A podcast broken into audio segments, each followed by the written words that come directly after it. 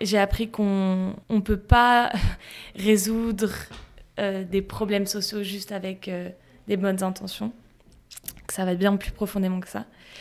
J'ai appris que le monde de l'entrepreneuriat social, si il opère seul, sans le monde communautaire, il peut pas avancer, et que le, le enfin, l'entrepreneuriat, l'entrepreneur a besoin du travailleur social, du travailleur de rue. Le nouveau Rockefeller, un philanthrope. Qu'est-ce que ça veut dire Ils veulent changer le monde. Quelle drôle d'idée Dans un esprit philanthropique. Vous pouvez répéter Philanthropique. Euh, euh, philanthropique. Je vous donne votre pognon. Et finalement, quand beaucoup de gens aujourd'hui me disent Mais comment fais-tu pour avoir cette humanité? Eh bien, je leur réponds très simplement Je leur dis C'est ce goût de l'amour. Ce goût, donc, qui m'a poussé à me mettre au service euh, de la communauté, à faire le, don, le don de, de, de soi. S'emparer d'un mot qui porte l'amour de l'humanité comme message, en saisir tout le sens et la complexité en toute simplicité, découvrir des hommes et des femmes qui s'engagent, écouter leurs histoires et enchanter le monde avec authenticité. Bienvenue dans Philanthropio, le premier podcast francophone qui raconte la philanthropie et dans lequel je vais à la rencontre de ceux qui la font.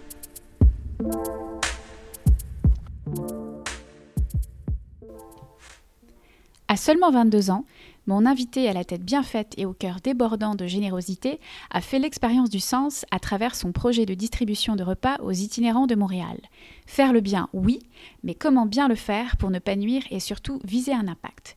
Dans notre société où l'injonction à l'engagement est très présente et où l'on pousse les jeunes à entreprendre pour changer le monde, il est essentiel de garder à l'esprit que les bonnes intentions ne font pas les bonnes actions.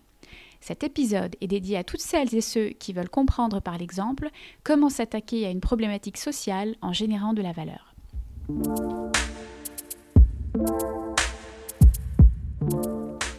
Je m'appelle Charlène Petit et aujourd'hui je reçois Clara de Richoutz, la fondatrice de Faisant pour deux.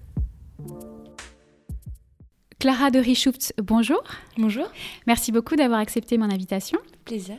Alors, je vais te présenter rapidement. Euh, tu as été diplômée en 2018 d'un bachelor en management obtenu à l'Université Concordia. Tu as été impliquée dans différentes organisations euh, pendant tes études comme la Business Families Foundation, euh, le Musée des Beaux-Arts de Montréal, le Cirque du Soleil ou encore C2 Montréal.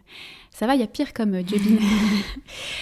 tu as fondé Faisant pour deux en 2019, un organisme à but non lucratif qui a pour mission de stimuler la générosité envers les personnes sans abri et favoriser leur inclusion sociale en encourageant les gens euh, à doubler leur portion de lunch afin de remettre le surplus dans une boîte qui sera euh, distribuée aux itinérants. Pour l'instant, l'initiative s'adresse surtout aux étudiants euh, des campus universitaires, puisque cette initiative est née sur les bancs de la fac. Il y a des moments dans la vie où on veut contribuer à la société, donner, mais comment avoir un impact? C'est un petit peu ce dont on va parler aujourd'hui. Euh, je ne te connaissais pas, pour être très honnête, euh, lorsque j'ai lancé la première saison de Philanthropio. Euh, je t'ai découverte en lisant l'article de Diane Bérard qui t'a été consacré dans le journal Le Devoir en décembre dernier et qui s'intitule Les fausses bonnes idées venues du cœur. J'ai trouvé que ton histoire était une étude de cas très intéressante pour rappeler qu'en matière de générosité, bah, il ne suffit pas d'avoir un élan. Il faut comprendre avant d'agir que l'on soit dans la peau de l'entrepreneur social ou du donateur d'ailleurs. Alors, sans plus attendre, on va rentrer un petit peu dans le cœur de ton projet. Euh, Clara, est-ce que tu peux nous raconter comment tu as eu l'idée de Faisant pour deux? Quel a été le moteur pour passer à l'action? Euh, Donc, Faisant pour deux est né il y a aujourd'hui à peu près un an, euh, en janvier 2019. Vraiment une idée très spontanée qui m'est venue un soir dans le métro. je me suis dit que il y avait quelque chose à faire entre le désir d'engagement des étudiants qui était grand, que je sentais vraiment grandissant ces dernières années, et euh, les, problèmes enfin, les problèmes liés à l'itinérance et à la fin à Montréal. Dans le fond, j'ai eu l'impression que l'engagement nous faisait peur, l'engagement sur le long terme, c'est-à-dire euh, être bénévole par exemple pour un organisme qui demande un engagement par exemple fréquent à chaque semaine. Euh, et je me suis dit comment est-ce qu'on pourrait allier des étudiants qui n'ont pas nécessairement le temps de s'engager à fréquence régulière avec quand même leur désir d'avoir un impact social? Et euh, je pense que Faisant pour nous est né de, de ce désir-là. Ok. Et pourquoi le sujet de l'itinérance te touche particulièrement? Euh, Je pense que de toute façon, j'ai toujours eu cette fibre sociale et cette sensibilité face au monde de la rue. face aux injustices qui étaient en dessous de nos bâtiments. Concordia, John Molson en particulier, l'école de commerce de Concordia, c'est un grand bâtiment en centre-ville, une grande tour de verre. Et euh, en dessous de cette tour de verre, il y a beaucoup de gens qui vivent dans la rue, qui vivent marginalisés alors qu'on les croise en fait tous les jours. Et, euh, et, je me suis dit, le matin, on part en cours, on monte dans ce bâtiment, on croise leur chemin et on les regarde pas nécessairement. On se rend pas forcément compte de la nuit qui vient de passer, on se rend pas compte euh, de leur estomac qui sont vides. Donc je me suis dit, je pourrais monter un projet social sur une cause qui nous est aussi chère, qui pourrait être la faim en général, qui pourrait être à l'étranger. Je me suis dit, quand ça nous touche d'aussi proche, mm y a, ça, semblait comme une évidence en fait. D'accord. On peut rappeler d'ailleurs quelques chiffres à nos auditeurs sur euh, la situation de l'itinérance à Montréal. On estime qu'il y a un peu plus de 3000 personnes chaque nuit euh, en situation d'itinérance visible, euh, selon le dernier dénombrement effectué par le mouvement pour mettre fin à l'itinérance à Montréal. Il y a une centaine d'organismes communautaires dédiés à l'itinérance qui se répartissent sur tout le territoire. Et en préparant cet épisode, j'ai même appris qu'il existait un protecteur des personnes en situation d'itinérance à la ville de Montréal, en l'occurrence euh, Serge Larreau. Euh, toi, Clara, dans quel état d'esprit tu as lancé ce projet? Est-ce que c'était euh, dans celui de l'étudiante qui cherche simplement à faire le bien ou de l'entrepreneur en herbe qui veut résoudre un problème social? On s'entend que Faisant pour deux, il répondait pas à un besoin qui était criant, dans le sens où un étudiant aujourd'hui à Montréal, surtout à Montréal, hein, en région ça serait peut-être différent, à Montréal, un étudiant qui veut s'engager socialement, il peut. c'est quelqu'un qui veut prendre les deux, qui veut prendre les devants et qui veut se dire je, m'engage à chaque semaine pour un organisme. Il en, il trouve un facilement. Il y a beaucoup d'organismes qui cherchent des bénévoles, etc. Donc je pense pas qu'on répondait à un besoin au niveau de l'étudiant qui voulait s'engager parce qu'un étudiant qui a le désir, il, pouvait s'en donner les moyens. Est-ce qu'on répondait, et ça c'est la, grande question autour de, autour Faisant pour deux, est-ce qu'on répondait à un problème qui était lié à la faim? Non dans le sens où il y a beaucoup de cuisines communautaires, il y a des refuges. On est, parti d'un constat, en fait, euh, il y a des gens dans la rue qui n'ont pas nécessairement de quoi se payer la nourriture, donc ils ont faim. Mais il y a des services qui leur, offrent, qui leur offraient déjà de la nourriture. Donc tout, tout faisant pour deux, c'est un petit peu basé sur des constats. Euh, le premier, c'est que les étudiants ne s'engagent pas, mais au fond, aujourd'hui, on voit que les étudiants, un étudiant qui veut s'engager peut et qu'une personne dans la rue a faim. Sauf qu'aujourd'hui, on voit, enfin, on a vu euh, au cours du projet qu'une personne qui vit dans la rue peut trouver de, quoi se nourrir gratuitement. Donc le, constat de base, il était un petit peu lié à des idées non, enfin, à des idées qui venaient de notre bon sens, mais qui n'ont jamais été prouvées. D'accord. Euh, depuis, tu, tu, as terminé tes études. Est-ce que tu te consacres à ce projet euh, à temps plein? Derrière Faisons pour deux, moi je suis vraiment la, penseuse du projet. Euh, mais le projet, il a été mis en place euh, par une équipe de quatre personnes, on était quatre. Aujourd'hui, depuis le mois de septembre, je suis à temps plein sur le projet, en me disant, je vais travailler dessus pendant six mois pour voir un petit peu le potentiel que je pourrais lui donner, parce que je pense qu'il y avait du potentiel, mais que c'était un projet qui nécessitait vraiment une attention complète de ma part. J'ai été extrêmement accompagnée tout le long, j'ai reçu un support euh, assez incroyable, surtout ces derniers temps que ce soit d'amis, de famille, etc. Aujourd'hui, j'ai une équipe au sein des universités, mais le Faisant pour deux, le projet qui englobe les universités et tous les projets qui s'en viennent, pour le moment, c'est moi qui le porte sur mes épaules. D'accord. Ok. Alors, on va justement parler de ce projet pilote et du premier bilan que tu as pu euh, dresser. En mars 2019, tu as mené euh, ce projet, euh, ce premier projet pilote. il y en a eu deux autres par la suite. Est-ce que tu peux nous faire un peu un récapitulatif de ton crash test? Qu'est-ce qui a fonctionné et qu'est-ce qui n'a pas marché? Quand on a lancé en mars 2019, c'était à Concordia, pendant la semaine de 5 jours pour l'itinérance qui est une semaine qui est organisée depuis plusieurs années maintenant au sein des campus universitaires, bah, principalement à McGill et à Concordia, où des étudiants de l'université peuvent choisir pendant cinq jours de se mettre dans la peau d'une personne qui vient en situation d'itinérance. Donc ils dorment dehors, euh, ils ne peuvent pas manger ce qu'il leur est pas donné. Euh, tout ça a pour but de lever des fonds pour euh, l'organisme communautaire de Dans la rue, donc nous, là, on a pris, avantage de cette semaine-là parce que pendant cinq jours, on avait un, point permanent de pouvoir, pour pouvoir récolter euh, les repas. Donc euh, le projet pilote a bien marché dans le sens où pendant cinq jours, on n'avait pas cette excuse de oh je peux pas vous ramener de repas demain, je suis pas sur le campus. On disait bah on est encore là pendant cinq jours. Donc les gens avaient, allaient de toute façon revenir à un moment. Donc on a récupéré plus d'une centaine de repas, on en a récupéré tous les jours. On a reçu des très bons feedbacks des étudiants qui trouvaient que c'était une manière très simple de s'engager. Ça leur demandait pas tant de temps que ça, dans le sens où de toute façon, ils allaient cuisiner pour eux. Euh, donc c'était vraiment rajouter une portion en plus. Là, ça les engageait pas. C'est-à-dire que si vous le faire une fois et que vous voulez pas le refaire après, c'était comme eux voulaient. On leur demandait aucun don financier. C'est-à-dire qu'ils ne devaient pas acheter la boîte au préalable, etc. C'était vraiment, on leur donnait la boîte gratuitement. Donc, on a reçu un très bon feedback. Moi, c'était vraiment un peu le crash test en me disant on va voir ce que les étudiants pensent, on va voir si les étudiants participent. Et ça va vraiment déterminer est-ce que ce projet a vocation de durer ou non. Mhm. La première distribution dans la rue s'est également très bien passée. J'attendais beaucoup en termes de, de retour de la part des personnes à qui on les donnait. Euh, de voir est-ce qu'ils nous voyaient comme des petits étudiants un petit peu privilégiés qui essayaient de se donner un peu une bonne conscience ou est-ce que vraiment ils se rendaient compte que on voulait essayer d'établir un peu des liens un petit peu plus profonds avec eux que juste leur donner une pièce? Donc l'idée c'était un peu de voir comment est-ce qu'ils percevaient la chose. Donc à chaque fois qu'on amenait un repas, on demandait un petit peu, euh, on expliquait le projet, on leur demandait un petit peu ce qu'ils en pensaient, etc. L'idée c'était pas de leur changer leur situation parce qu'on n'avait pas de enfin on n'avait pas cette prétention mais c'était de se dire comment est-ce que l'espace de temps instant on pourrait briser un petit peu cette exclusion sociale? En général on allait, on allait à plusieurs faire les distributions. On est, et le fait d'expliquer le projet ben c'est bête mais on, trouvait quelque chose à leur dire aussi. On trouvait une manière de de lancer la conversation de lancer la conversation. Et surtout de leur demander leur avis en fait.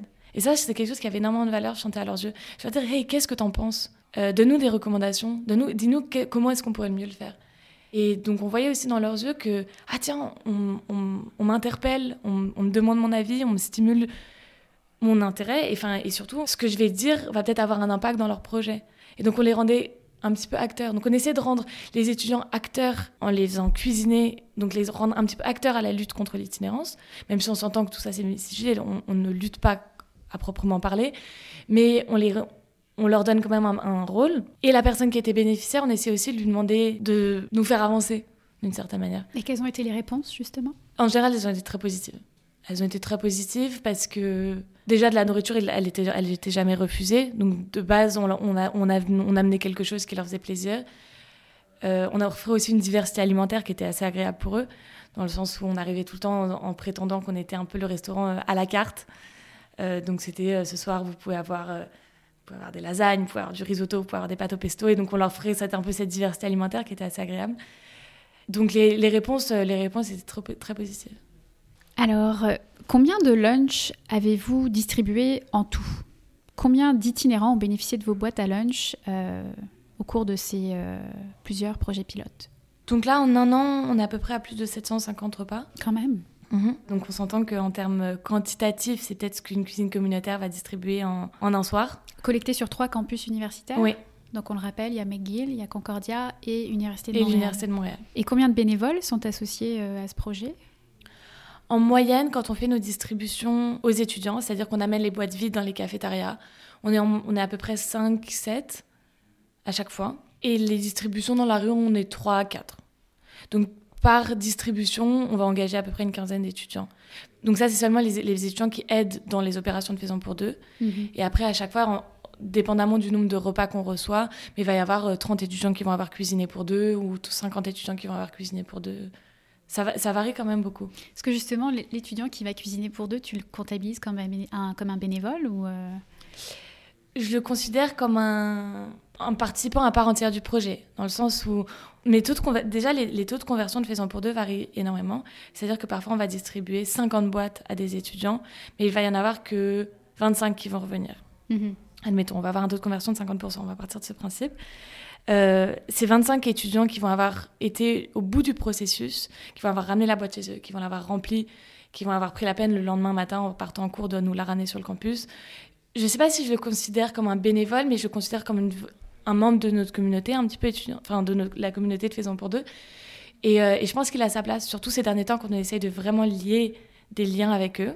Mm-hmm. On vient de commencer euh, là ces derniers temps quelque chose un petit peu nouveau, c'est-à-dire qu'à chaque fois qu'on donne une boîte à quelqu'un en lui disant remplis-la et ramène-la demain, on prend ses contacts. Pour pouvoir traquer un peu la récurrence aussi. Exactement. Mm-hmm. Et pour pouvoir aussi le stimuler un peu la veille en disant hey, oublie pas, tu reviens demain.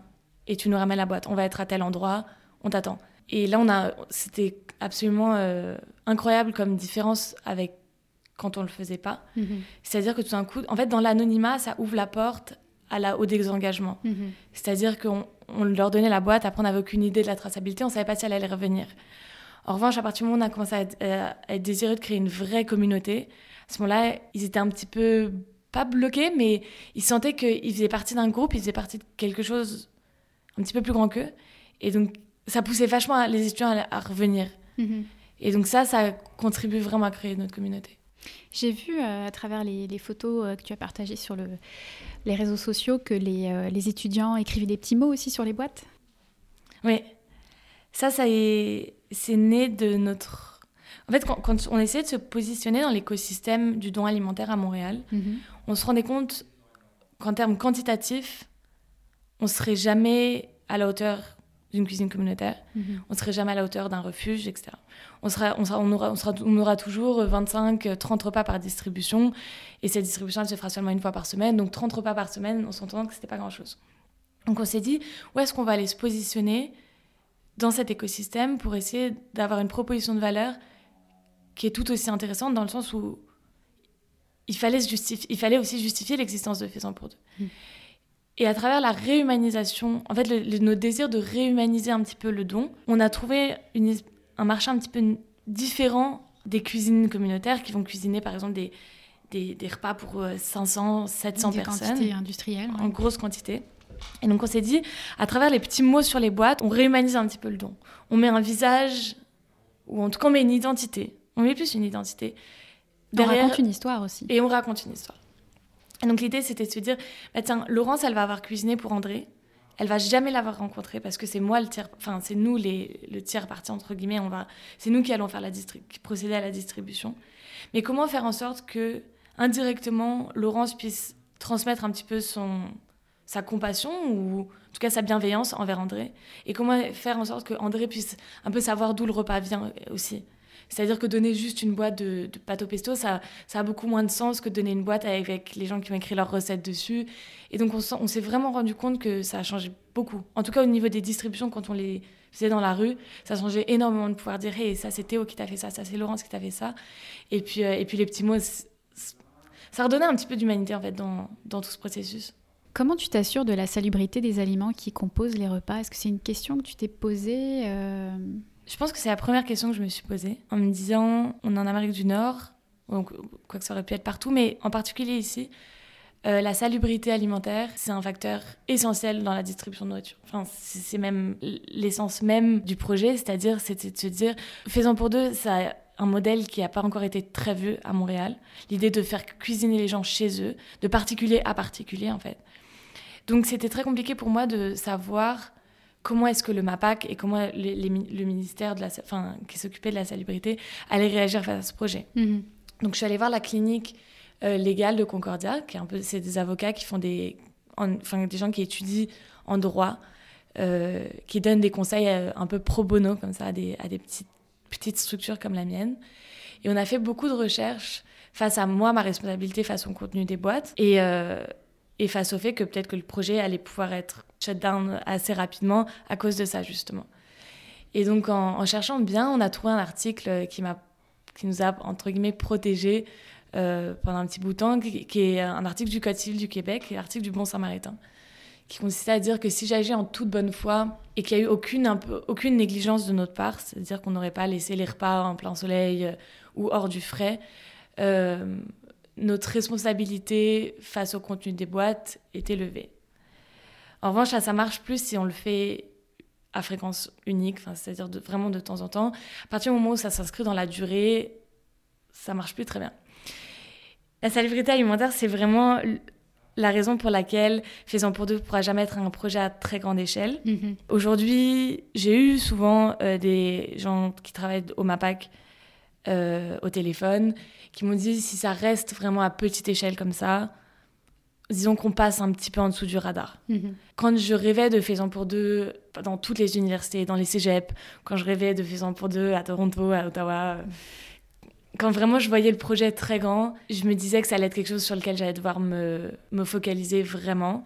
Et j'ai assez vite compris, c'était pas une désillusion, mais c'était plutôt une rationalisation de, du projet en se disant, bon, bah voilà, c'est un projet qui n'a pas vocation à grossir à cause de ça. Mhm. Euh, on ne pourra jamais commencer à aller partout dans les rues de Montréal avec des repas qui ont été cuisinés chez des particuliers dans des cuisines non certifiées. C'est juste pas possible. Parce qu'au-delà du fait que mm, pourrait y avoir une négligence de notre part, on n'a aussi aucune traçabilité si les personnes, elles n'ont pas laissé euh, de la viande hors du frais pendant longtemps, etc. Donc nous, on a toute la traçabilité sur le fait qu'on maintient une chaîne du froid, on distribue les repas dans les 4, 4 heures max, et pendant ces 4 heures-là, ils sont conservés dans des sacs isothermes, etc. Toute la traçabilité de notre côté, elle est, faisable, on peut voir s'il y a une négligence de notre part, mais euh, il y a toute une part d'inconnu dans ce qui a été fait euh, en amont. Alors, tu as beaucoup remis en question ton impact, notamment parce que la personne qui prépare le lunch ne rencontre jamais la personne qui le reçoit tu réponds euh, à un besoin physiologique des personnes en situation d'itinérance, qui est celui de manger, euh, mais il manque la rencontre, le partage. Euh, en même temps, les enjeux associés à l'itinérance sont très complexes, multifactoriels. Entrer en contact avec des populations vulnérables, souvent en prise avec des problèmes de santé mentale ou d'addiction, bah, ça nécessite une véritable expertise. Aujourd'hui, tu en es où dans ton why? Je dirais que pendant les six premiers mois de Faisant pour deux, le why, il, existait à peine. C'est-à-dire que on le faisait, on ne savait pas très bien pourquoi, mais on avait des bons retours d'étudiants et des bons retours de personnes dans la rue, ça nous suffisait. Quand j'ai commencé à mettre à temps plein sur le projet, j'ai commencé à me dire, mais au fond, on est de qui? L'étudiant, il n'est pas plus sensible aux enjeux de l'itinérance, déjà parce qu'il ne les connaît pas plus. La personne dans la rue, elle se sent pas plus en union avec nous, avec, les, avec le monde étudiant, donc il y a eu un moment où je me suis dit un peu, mais à quoi, enfin, ça rime à quoi en fait tout ça? J'arrivais pas à savoir si la mission première, elle était de développer, de passer de l'empathie à la compassion chez l'étudiant, c'est-à-dire de juste, je ressens ce que tu vis, mais je je peux pas le comprendre parce que je l'ai pas vécu, à la réelle compassion en disant, je, ça me dérange et j'ai envie de m'engager pour ça. Euh, pendant longtemps, je me suis dit, l'étudiant, il, il, il va pas changer ses comportements il va peut-être le faire une fois, très bien. Le jour où Faisant pour deux n'est plus là, est-ce qu'il va vraiment aller doubler son lunch et le faire par lui-même? Ça, j'ai, et encore aujourd'hui, hein, j'ai mhm. aucune, euh, aucune, trace, enfin, aucune, aucune vision là-dessus. Euh, et c'est pour ça que j'ai appris euh, très récemment un peu la, différence entre le, comment mesurer mes résultats et comment mesurer mon impact.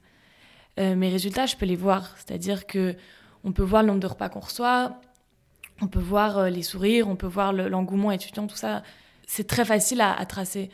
En revanche, le réel impact, est-ce que l'étudiant, il, est plus sensible? Il n'y a, aucun moyen, en fait, qu'il soit plus sensible. Il ne connaît pas, s'y connaît pas plus, il n'a rien appris. Il s'est juste rendu compte, et ça c'est quand même très important, il s'est rendu compte qu'il pouvait avoir un micro-impact à chaque semaine ou à fréquence régulière et que c'était pas si compliqué de faire quelque chose pour, pour autrui. Euh, Qu'aider son prochain, ça ne demandait pas forcément de, l'argent, ça demandait pas forcément du temps, ni d'engagement. Mais que ça pouvait passer par des petits gestes comme ça. C'est-à-dire, je fais un geste quotidien et je lui donne une vocation sociale. Le dépannage alimentaire, ça agit sur les conséquences d'un problème. C'est-à-dire, la pauvreté mène les gens dans la rue. il y a plein de facteurs qui mènent les gens dans la rue, mais aussi la pauvreté. Mais on n'agit absolument pas sur les, ni les solutions. C'est pas du tout une solution. Au contraire, même, est-ce que ça aiderait pas les personnes à vivre mieux leur situation d'itinérance et de précarité sans vraiment les aider à travailler pour changer cette situation. En revanche, quand on regarde les solutions pour sortir les, gens de la rue et qu'on regarde les solutions qui sont liées au logement, au travail, à la réinsertion professionnelle, à l'estime de soi, etc., nous, dans tout ça, on n'a pas notre place. Donc l'idée, c'était de se dire, et pendant longtemps, ça m'a freiné à avancer en me disant, mais en fait, ça ne, ça ne rime à rien. Si on ne peut pas jouer sur les solutions, à ce moment-là, ça ne rime à rien.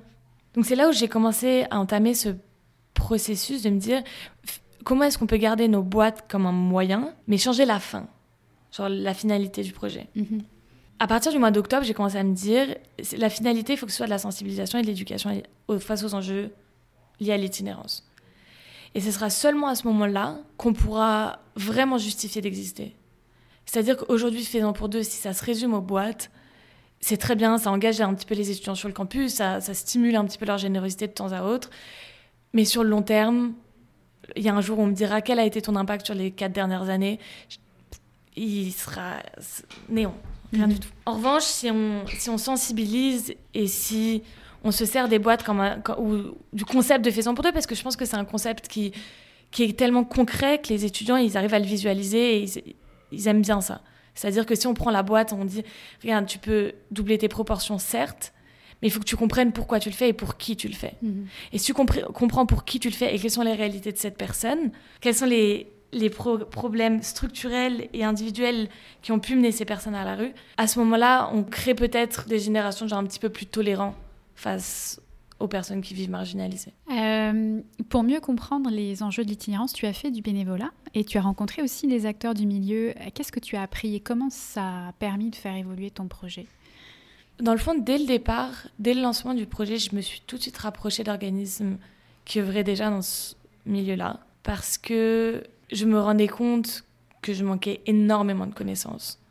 Je crois que j'ai toujours été assez alerte face à ça, face au fait que on ne pouvait pas euh, lancer, partir un projet complètement dans un domaine qui nous était complètement étranger. Donc je me suis rapprochée assez vite d'organismes communautaires, en tout cas je les ai contactés, euh, que ce soit le refuge des jeunes, le Centropole, etc., pour essayer de comprendre un petit peu comment est-ce qu'on pourrait collaborer avec eux. Ce que je me suis assez vite fait dire, euh, c'est que, et encore une fois c'est lié aux enjeux de, la salubrité alimentaire, c'est que mon, or- mon organisme, il ne pouvait pas être absorbé par un autre organisme. Au début, je pensais un petit peu essayer d'aller développer le concept, mais ensuite le, le merge, enfin, ou le, L'intégrer à la mission d'un organisme. à la mission d'un organisme.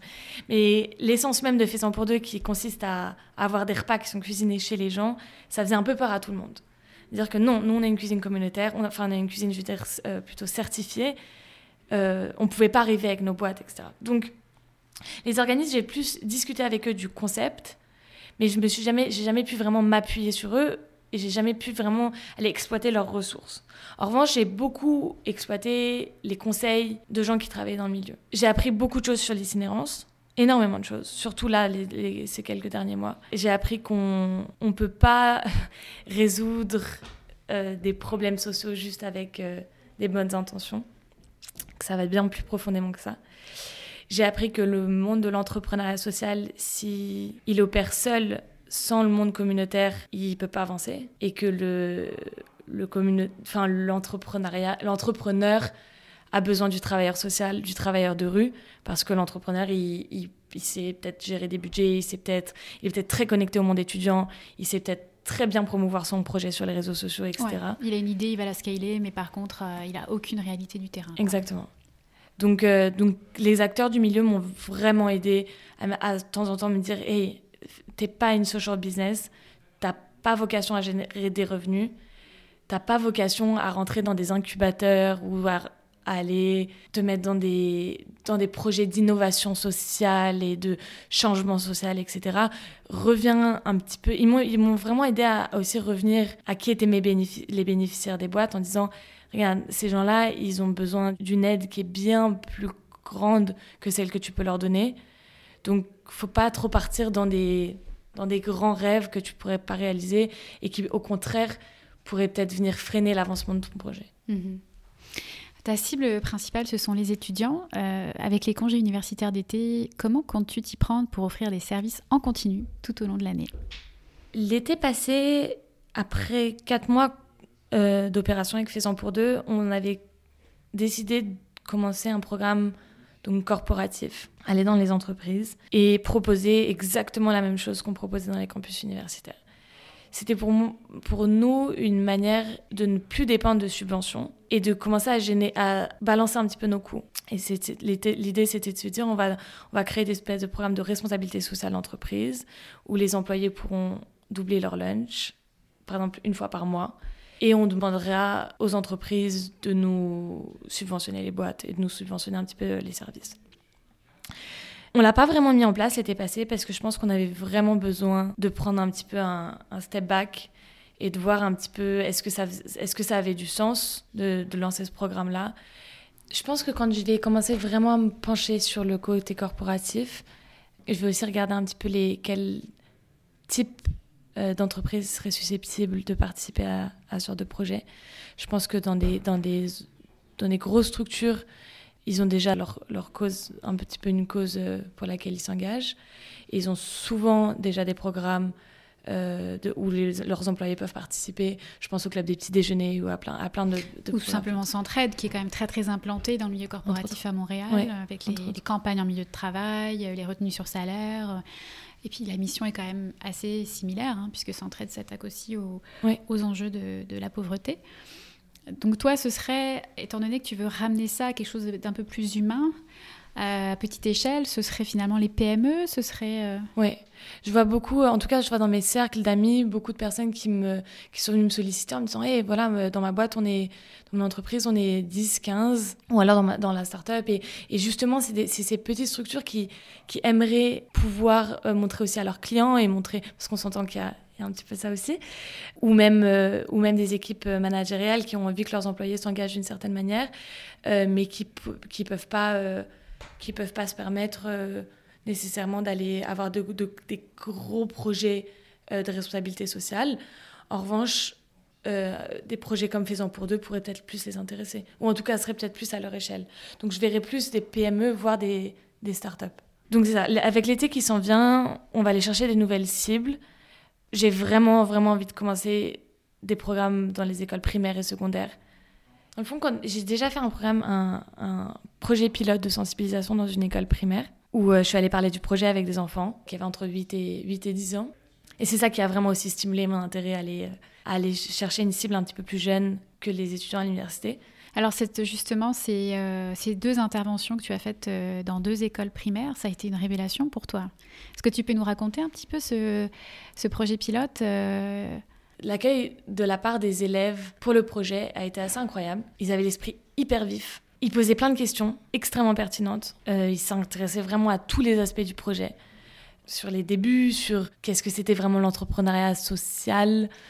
Ils posaient beaucoup de questions sur les gens qui vivaient dans la rue. En fait, leurs questions étaient tellement naïves que ça m'a beaucoup touchée. Parce que je me suis rendu compte qu'en fait, à, à 8 ans, il n'y a encore aucune idée préconçue face aux gens qui vivent dans la rue, face à l'itinérance ils n'ont aucun biais. Mmh. Aucun préjugé. Aucun préjugé, rien du tout. Donc toutes leurs questions, bien qu'elles soient naïves, étaient extrêmement constructives pour moi. Et donc c'était très intéressant d'interagir avec eux. Euh, ils, ont donné, ils ont fait des suggestions très intéressantes euh, pour le projet. Mmh. Comme quoi, par exemple? Euh, bah, Je pense souvent à cet exemple de, de cette petite fille qui, qui, qui, me stimule et qui me dit Mais pourquoi, pourquoi seulement donner des repas pour les personnes qui vivent dans la rue. Pourquoi pas demander aux gens euh, d'amener de la nourriture pour chiens, par exemple euh, Parce que souvent, c'est vrai que les personnes qui vivent, dans, qui vivent en situation d'itinérance euh, peuvent être accompagnées. Et, c'est quelque chose auquel j'ai jamais pensé. Un autre enfant suggérait qu'on les, qu'ils viennent, qu'ils me suivent et qu'ils viennent avec moi faire la distribution qui est quelque chose que j'aurais pas du tout pensé parce que je n'osais peut-être pas forcément nécessairement demander aux parents si je pouvais emmener leurs enfants. Mais donc, c'est-à-dire qu'ils avaient, ils avaient aucune réticence à aller voir et à aller être témoin de gens qui vivent marginalisés et dont ils connaissent absolument pas la réalité. Versus certains étudiants ont clairement démontré qu'ils étaient prêts à faire leur pas, mais pas nécessairement mmh. prêts à, à, suivre dans les distributions. Donc c'est très intéressant. C'est une vraie révélation. Et à partir de là, tu t'es dit, bon, je vais... Euh peut-être changer mon fusil d'épaule et, euh, orienter ma mission un petit peu plus vers euh, la sensibilisation euh, auprès d'un plus jeune public. Quoi. Oui. Ok. Puis dans les prochaines étapes, euh, est-ce que tu entrevois une collaboration avec euh, des acteurs existants Si par exemple tu souhaites pousser un peu plus le volet sensibilisation auprès des jeunes, est-ce que tu as déjà identifié des partenaires Oui, bah, dans le fond, je pense que hum, le côté école primaire, je vais le faire avec la même école euh, dans laquelle j'avais été euh, au mois d'octobre, parce que je pense qu'il faut que je me, commence à me focaliser sur une école pour voir un petit peu comment ça marche. Et, euh, et je suis bénévole donc à l'accueil Bono, et je pense éventuellement, oui, me rapprocher, me rapprocher de l'accueil Bono pour, pour toute cette démarche de sensibilisation. En matière d'innovation sociale, euh, on a vu apparaître toute une palette d'outils hein, ces dernières années, comme le design thinking, euh, donc la recherche de l'innovation euh, en mettant l'humain au centre, l'innovation ouverte qui consiste à impliquer des tierces parties externes pour exploiter au mieux l'intelligence collective, la co-création ou encore l'évaluation évolutive, donc grosso modo en temps réel, et qui sert à valider certaines décisions, approches ou hypothèses. Est-ce que ce sont des outils que tu as utilisés à un moment donné dans ton processus? C'est pas des outils que j'ai utilisés. C'est pas des outils que j'ai utilisés. J'ai pas fait de beaucoup d'entrepreneuriat dans un cadre académique. Oui. Donc c'est des outils sur lesquels j'étais vraiment pas familière. Je suis vraiment euh, tombée dans le monde de l'entrepreneuriat social un peu euh, Un peu par hasard. un peu par hasard. Et euh, j'ai pas suivi d'accompagnement les huit premiers mois de, de, de Faisons pour deux. Mhm. Et est-ce que tu vas bénéficier d'un accompagnement justement pour t'aider à passer de l'idée à l'impact? Oui, euh, là dans le fond récemment, je suis rentrée dans le parcours d'accompagnement de Sismic. Mhm. C'est tout nouveau. Donc j'ai encore un peu aucune idée de, de ce que ça va apporter au projet, mais je, je crois beaucoup à l'importance de l'accompagnement maintenant que voilà, ça fait un an qu'on est en opération. Me faire accompagner aujourd'hui, ça va me permettre de revenir vraiment à la base Mhm. de Faisons pour deux, et c'est ce qu'on a fait un petit peu déjà euh, avec, euh, avec le parcours sismique depuis qu'on a commencé, c'est de se dire, mais, et ça revient un petit peu à ce qu'on disait tout à l'heure, euh, pourquoi? Pourquoi est-ce qu'on fait ça? Et, et moi, souvent, en fait, Faisons pour nous est, né d'une solution, mais pas d'un problème. C'est-à-dire que tout d'un coup, je me suis dit, tiens, euh, on, peut, on peut aller donner des boîtes, mais pourquoi est-ce qu'on donne des boîtes? Est-ce que c'est pour les gens dans la rue? Est-ce que c'est pour les étudiants? Tout ça, ça n'avait pas été mûri. Mhm. Donc, il m'aide, enfin, me faire accompagner aujourd'hui m'aide à, à, à faire tout le travail que j'aurais dû faire en amont Ouais. Et que je fais aujourd'hui. C'est jamais trop tard. Mhm. Euh, je pense pas qu'on a, qu'il y ait eu des dommages qui ont été faits à cause de Faisons pour deux. On n'a Mhm. pas, on n'est pas venu euh, faire de l'ombre à, à des organismes communautaires où il y a eu, il y a eu aucun dommage. En revanche, si aujourd'hui on veut être un tout petit peu plus crédible, ça va être important de de définir une mission un petit peu plus claire. Et je pense qu'un accompagnement va m'aider là-dedans. Quel est ton rêve pour Faisant pour deux? Je sais que pour l'instant, tu es un petit peu en refonte de ton projet, tu es en cours d'accompagnement, euh, tout ça est un petit peu en, redéfinition, mais euh, comment tu entrevois l'avenir de Faisant pour deux dans les prochaines années? Dans le fond, je, vois encore Faisant pour deux qui. Je vois encore la distribution de boîtes comme le moteur de Faisant pour deux, dans le sens où c'est l'essence même du projet et, et que c'est pas quelque chose. que- J'ai souvent réfléchi à arrêter complètement et partir dans une démarche seulement de sensibilisation. Mais je pense que déjà le nom Faisant pour deux perdrait tout son sens. Ouais. Donc je vois toujours un peu la colonne vertébrale restant autour du don de nourriture. cuisinée Les boîtes, c'est un peu ton moyen de capter l'attention. Complètement. Les gens, ils, repèrent les boîtes. Sur les campus, les gens, ils, mais ils commencent doucement à repérer à, peu près ce que c'est, etc. Je pense que c'est primordial de, de garder cet aspect-là.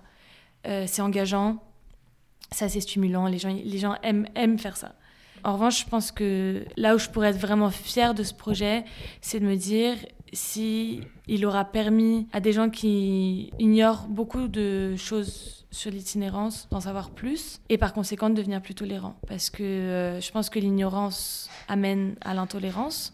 Je pense que Faisant pour deux aura accompli sa mission si on aura réussi à sensibiliser des enfants ou des jeunes avant même qu'aucune idée préconçue sur l'itinérance ait pu naître dans leur esprit. Parce que je pense qu'on a, a, en tout cas au sein des campus universitaires, je m'en suis assez, assez rendu compte ces, ces derniers temps, dans mes cercles, en tout cas un petit peu d'écoles de commerce et de, de gens qui ont, un peu, qui ont quand même pas mal de moyens, que notre intolérance venait peut-être aussi du fait que qu'on nous avait jamais vraiment parlé d'injustice sociale, de problèmes sociaux au cours de notre enfance et en grandissant. Et que je pense que doucement, on va commencer à parler d'enjeux écologiques dans des écoles primaires.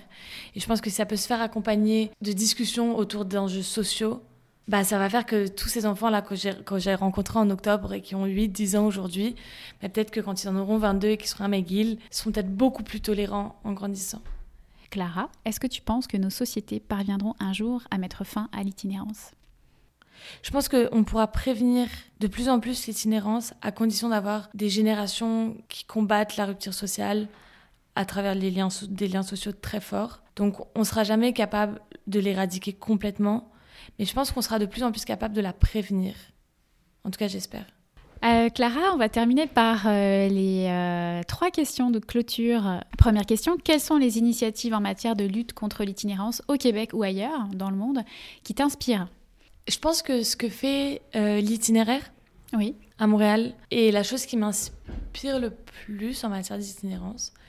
Parce que je trouve qu'ils ont réussi à travers un principe simple, c'est-à-dire de redonner une voix à des personnes qui n'en ont pas eu depuis longtemps, à travers l'écriture, à travers le fait d'être acteur d'un journal, enfin d'être d'être rédacteur d'un journal. Ils jouent sur l'estime de soi. Et je pense que c'est primordial. L'estime de soi joue un rôle primordial dans les trajectoires pour sortir de la rue. Mhm. Et c'est qu'ils ont tout compris. je, trouve, je, trouve ça complètement fou comme, comme concept, de se dire, il leur redonne ben, déjà un, un emploi, enfin une activité d'une certaine manière, il leur redonne une identité, c'est telle personne qui a écrit tel article. Une source de revenus euh, régulière. Une source de revenus. Et une confiance, une, et regagner confiance en soi. Et je pense que l'estime de soi joue énormément dans le... Dans la réintégration euh, dans la société. Ouais.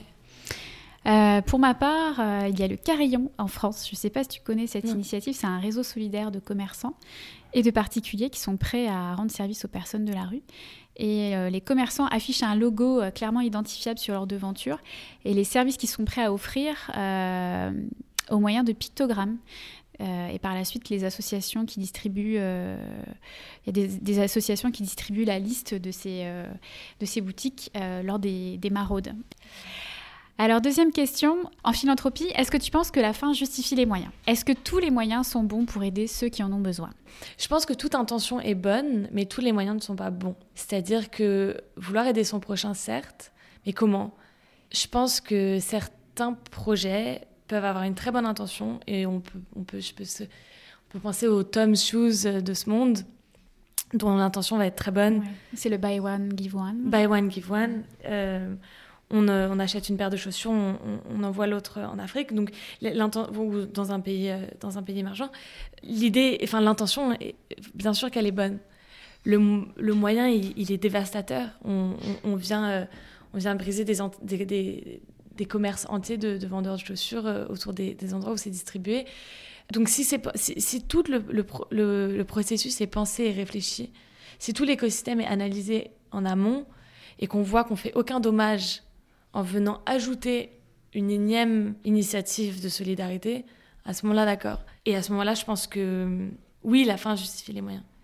En revanche, euh, je pense qu'à vouloir faire du bien, à vouloir trop faire du bien parfois, il faut faire un petit peu attention aux conséquences de toutes bonnes intentions. Et surtout, je me rends compte, je me rends compte au niveau du communautaire et de l'entrepreneuriat, euh, l'entrepreneuriat, s'il n'est pas bien réfléchi, peut prendre peut-être un tout petit peu trop d'ampleur ou il peut prendre un petit peu empiéter un petit peu sur le monde du communautaire.